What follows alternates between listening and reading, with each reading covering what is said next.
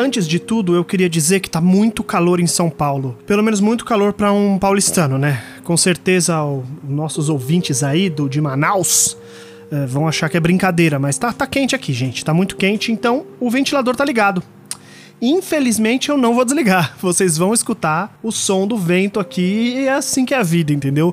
Eu acho que eu já tô fazendo muito de estar tá gravando no microfone profissional, com pop filter, é, usando uma interface de áudio, gravando num software profissional, tratando o áudio. A ideia original era só gravar isso no celular e foda-se. Então aguentem aí comigo. Segunda coisa que eu vou falar é que esse episódio ele é um episódio um pouco especial, vamos dizer assim, e ele tem um tema complicado. Ele fala sobre abuso sexual. Então, se você tem algum problema com isso, eu peço que você pare de escutar ele agora, porque esse é o tema central desse episódio. Tá. Dito isso tudo, se você está continuando, acredito que você está interessado em ouvir. Hoje é dia 4 de fevereiro, 11 horas e 5 minutos da noite, e uh, eu vou contar pela primeira vez a história do meu abuso sexual. Daqui a 55 minutos é o meu aniversário, eu faço 31 anos.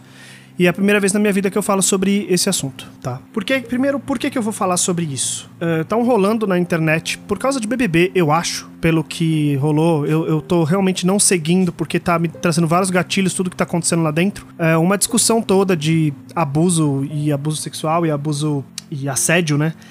E o que acontece é que uma das discussões que surgiram é que homens não sofrem abuso sexual, né? Eu truco. Eu truco porque eu, eu fui vítima de um abuso que por um bom tempo eu escondi, porque para todo mundo que eu contava, principalmente para homens, era besteira. Era bobeira, era coisa pequena, coisa pouca. E só depois de ter ouvido minha terapeuta falar comigo e algumas pessoas ao meu redor, principalmente mulheres, eu, se eu não me engano, dois homens ao meu redor só que validaram o, meu, o que eu passei, o meu sofrimento, né? É até foda falar o meu sofrimento, porque, porque automaticamente vem um sensor na minha cabeça e fala: Para com isso, Angela, sofrimento do quê? Você nem sofreu, sofreu. Mas eu vou contar um pouco da história e vocês, vocês digam se acham que é válido ou não o que eu vou falar. Eu vou começar agora. Em fevereiro do ano. Eu não lembro se foi retrasado ou antes do retrasado. Eu era carnaval e eu fui passar o carnaval em Recife. Eu queria muito passar o carnaval em Recife. E era uma das primeiras vezes que eu viajava sozinho de avião, assim. E eu fui na cara e na coragem ficar na casa de uma colega minha. Eu a conheci através da internet só. Ela era amiga de um amigo meu.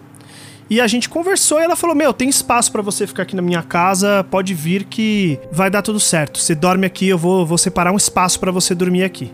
Eu não vou focar no fato de que o lugar que eu tinha para ficar, na hora que eu cheguei lá, eu descobri que era ou a cama dessa pessoa que me convidou, que eu ia dormir junto com ela, e eu descobri isso quando eu cheguei lá, ou um sofá que não cabia eu deitado inteiro, cabia metade do meu corpo só. E essa era a minha, minha opção de, de cama, né, de lugar para dormir, durante todos os dias de carnaval que eu ia passar. Lembrando que eu cheguei, uh, acho que foi um ou dois dias antes do carnaval começar mesmo, porque disseram, falaram para eu ir mais cedo, e eu tinha marcado para ir embora uns dois dias depois do carnaval terminar. Show. Eu fui e aconteceu que eu tomei uma chuva muito forte no segundo dia que eu tava lá. E essa chuva me fez, fez comigo uma coisa que acontecia sempre. Aliás, é, esse ano ainda não aconteceu, mas com certeza logo mais quando o clima começar a mudar, que é eu tenho infecção na garganta com muita facilidade. É uma coisa que eu tava vendo no médico quando eu comecei a estudar a apneia do sono, que também é outro tema para eu falar aqui depois. E eu tive uma crise fodida de infecção na garganta enquanto eu tava lá em Recife, logo no segundo dia que eu tava. Imagina a minha frustração. E aí, uh, febre. Febre, dor, muita dor. Quando eu tenho infecção uh, na garganta, eu não consigo dormir. Eu já eu não sabia que eu tinha apneia do sono. Hoje uh, eu sei que tem total, rele total relevância, tem tudo a ver. Eu não consegui dormir porque minha garganta tá inflamada e minha glote fecha durante a noite e uma coisa junto com a outra, então, né? Então eu, eu não conseguia dormir e eu não conseguia respirar direito, em geral, porque doía muito. Eu não conseguia comer nada que fosse muito sólido, eu tinha que comer coisas pastosas e eu não conseguia tomar, beber muita coisa, porque na hora que eu engolia doía. Não era a primeira vez que eu tinha essa infecção na garganta, então provavelmente seria uma das vezes que eu iria pro médico e o médico ia falar assim: vamos operar, vamos tirar as amígdalas, sei lá é, ou qualquer que seja coisa, vamos cortar a garganta e jogar no mato, sei lá. E eu tava na casa dessa pessoa e era carnaval, né? Então ela, em certo momento, ela chegou e ela tava bêbada. Eu tava ardendo de febre na cama, é, semi-consciente ali, porque eu não, não dormia faz pelo menos há 24 horas acordado ali, num meio sono, meio acordado, meio sono, meio acordado, enquanto ela chega bêbada e começa a, a me acariciar. E ali, né, naquele momento, a, a gente já tinha conversado sobre o assunto é, previamente de que em alguma, algum momento a gente se pegaria. Mas ali naquele momento eu tava com muita febre, eu tava doente e eu disse não. Eu disse claramente. Pedi para ela parar. Falei, por favor, mano eu tô zoado, agora não é hora. E ela não parou. Ela continuou me acariciando, continuou passando a mão em mim, no meu corpo, até que ela começou a passar a mão no meu pau. E eu não sabia muito bem o que fazer, eu, eu travei. E é nessa hora eu acho que é engraçado, hoje olhando para trás. Engraçado talvez não seja o termo, né? Mas enfim. Porque eu travei, eu não sabia que eu travaria. eu acho que do alto aqui da minha baixa autoestima, de tudo que eu imaginava, eu imaginaria que eu gritaria, que eu xingaria, mas eu travei. Eu fiquei parado. Eu não sabia muito bem o que fazer.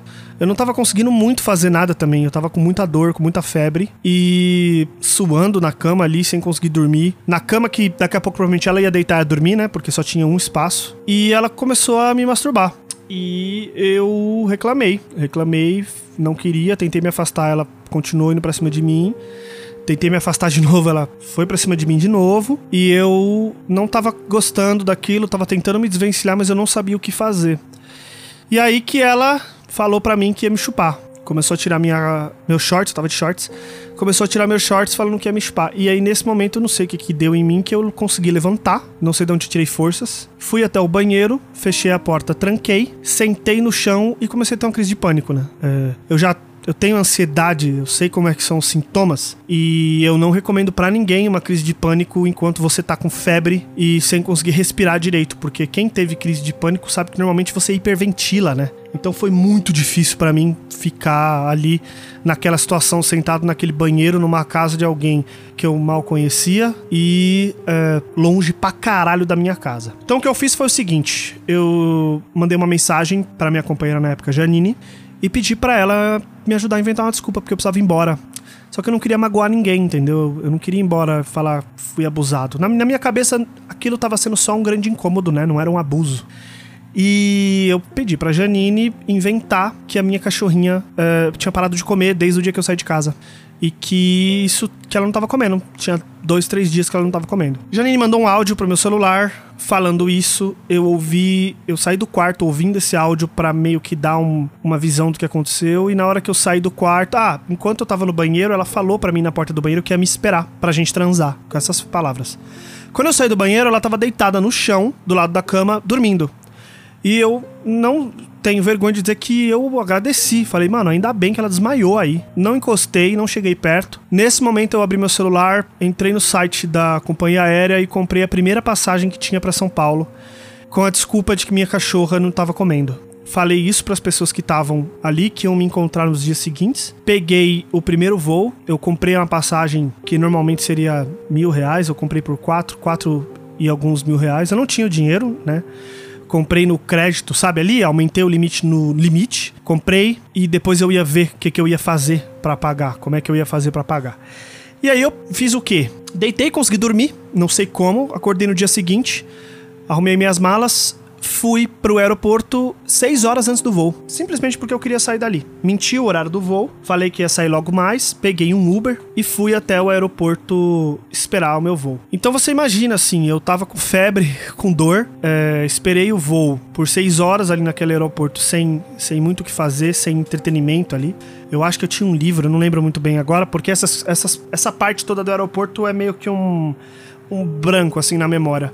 Eu entrei no avião com febre, dor de garganta. É... Imagina voltar naquele ar-condicionado delicioso. Cheguei em São Paulo, peguei um, um Uber e vim para casa. Cheguei aqui em casa. Na verdade, eu fui direto não, eu cheguei em casa, larguei minha mala aqui, Janine me recebeu e eu fui pro hospital. É, o médico me passou. Foi até engraçado, porque eu cheguei no hospital e eu falei que eu tava com dor de garganta e tal. Aí ele perguntou, ele, ele abriu minha ficha, era um hospital que eu ia sempre por causa do convênio, e ele falou para mim que era o último antibiótico que eu ia tomar, porque eu já tinha tomado todos os quatro antibióticos possíveis para aquele problema, que esse era o quinto, e se esse quinto antibiótico, se voltasse a infecção, eu ia ter que operar, não ia ter o que fazer, porque não, nenhum remédio ia fazer efeito mais, para vocês verem como é uma coisa comum. E aí eu tomei um remédio, melhorei e é isso aí. Esse episódio passou. É, uns meses depois, na terapia, eu citei esse caso para minha psicóloga. Ela insistiu no, no assunto eu não queria falar sobre. E aí eu acabei comentando também com as pessoas ao meu redor. A Janine foi muito respeitosa comigo, a gente conversou, mas ela não forçou o assunto, então eu sentei para conversar com ela melhor. Sentei para conversar com a minha amiga Jana também, com meu amigo João, e essas pessoas foram muito certas assim, muito sérias na escuta do meu problema e todas elas chegaram na mesma conclusão, de que eu fui abusado e que eu não estava aceitando isso. Porque para mim eu não podia ser abusado. Como assim? Eu sou homem, né? Então essa é a minha história. É uma das três. Eu sofri três abusos sexuais na minha vida. Essa é, o, eu acho que é a história que é. Não sei se eu vou dizer pior, mas é a história que eu acho que chegou mais num, num lugar crítico. E eu queria dividir essa história com vocês pra, sei lá, porque eu queria. É a primeira vez que eu falo sobre ela em público, né? Sendo que esse podcast é público. Vai ser um episódio longo, agora eu tô olhando, tá dando 13 minutos, mas foda-se. E se algum dia alguém falar para você que homem não sofre abuso, envia isso para essas pessoas e pergunta para elas o que, que eu sofri então. Se foi frescura, se foi bobeira, ou se foi uma pessoa que aproveitou de uma situação de vulnerabilidade minha para me forçar a ter uma relação sexual. E eu acho que é isso, assim, gente. É, desculpa o clima péssimo, né? Feliz aniversário para mim! Yay! Mas é isso. Esse é o meu relato.